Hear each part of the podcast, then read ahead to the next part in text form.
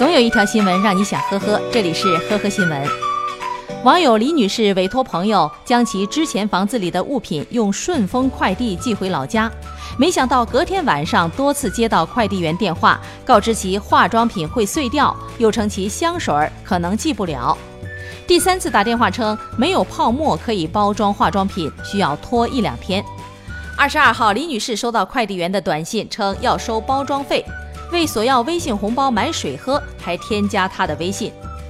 李女士点开对方的微信朋友圈，发现她要邮寄的化妆品、内衣内裤被快递员拆开，散落在自己床上，录制视频发朋友圈，并配文称：“败家娘们儿终于回家了，把这些全部给她寄回家。”对此，李女士马上打电话给顺丰公司投诉该快递员。该快递员道歉，并称自己用这些东西录视频发朋友圈是为了糊弄朋友，假装有对象，同时表示愿意删除相关朋友圈的内容。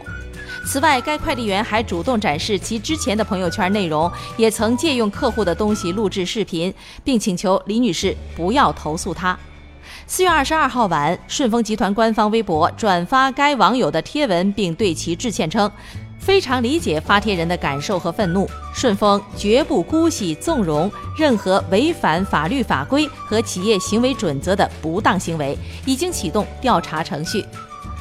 二十号十八时许，齐齐哈尔市公安局铁峰分局站前派出所接到群众报警，称在南山新苑东门附近有人被砍伤了。民警到达现场，受害人已经被送往医院。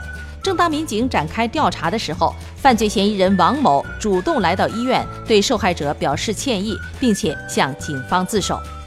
据警方了解，犯罪嫌疑人王某本来想砍曾经和他打架结仇的宋某，当时宋某把王某打成了轻伤，因此受到了刑事处罚。但是王某依旧怀恨在心。案发当晚，王某给宋某打电话称：“咱俩的事儿应该了断了，出来见见面，当个朋友，喝点酒。”殊不知，王某是想报复宋某，他事先准备了菜刀。到达约定地点以后，王某见受害人的体型和身高和宋某相近，在夜色中，王某误以为被害人就是宋某，便上前将其头部砍伤。事后，王某得知砍错了人，到医院道歉，并向警方自首。目前，该案正在进一步的审理中。据美国媒体报道，纽约一位十八岁的学生向苹果和一家保安公司提起诉讼，索赔十亿美元，原因是非法逮捕。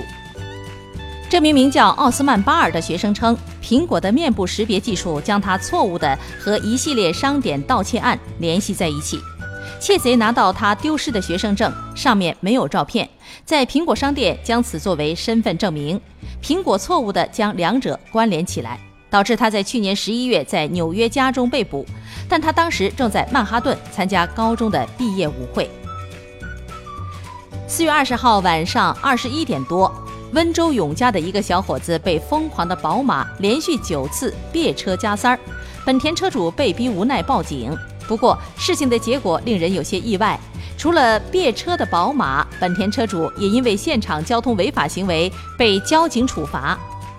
被别的本田轿车车主罗先生说，经过一个十字路口的时候，右侧直行车道的白色宝马突然超过实线，闯入左转的车道。